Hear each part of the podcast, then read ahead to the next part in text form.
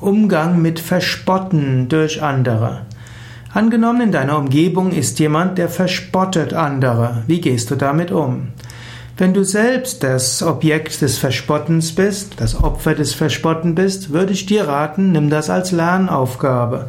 Swami Shivananda, der große Yogameister, hat gesagt, trage Schmähung, trage Kränkung. Höchstes Yoga. In diesem Sinne, lerne es, gelassen mit anderen umzugehen, die dich verspotten. Behalte deine Würde, bleibe cool. Sei gelassen, sei souverän. Wenn du inmitten von Spott eines anderen gelassen, souverän und cool reagieren kannst, dann wird, wirst du in der Achtung anderer steigen. Du musst nicht dort dich drüber ärgern, du musst nicht keifen, du musst nicht schimpfen, vielleicht hofft der andere, dass du so reagierst, erweise ihm diesen Gefallen nicht. Und noch etwas, lass auch dich nicht zu lange vom Spott des anderen nachher bedrücken. Gib dem Menschen, der mit dir böse mitgespielt hat, nicht die Macht über dich nachher. Es ist unter deiner Würde, dem Menschen, der dir nicht wohlgesinnt ist, zu viel Zeit, Energie und Emotion zu geben.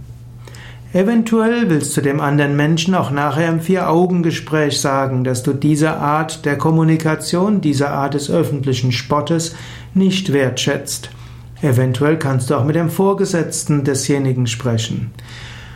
Wenn jetzt der Spott des anderen einen Dritten betrifft, insbesondere jemanden mit geringem Selbstwertgefühl oder der keine starke Position hat, dann solltest du diesem beistehen. Du solltest, du kannst sagen, das ist eine Art der Kommunikation, die wir hier nicht haben sollten. Oder auch persönliche Beleidigungen gehören hier nicht hier.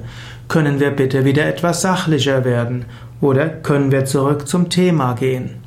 Öffentlicher Spott über einen anderen, der anwesend ist, sollte man nicht dulden, vor allem wenn der Verspottete sowieso schon schwach ist.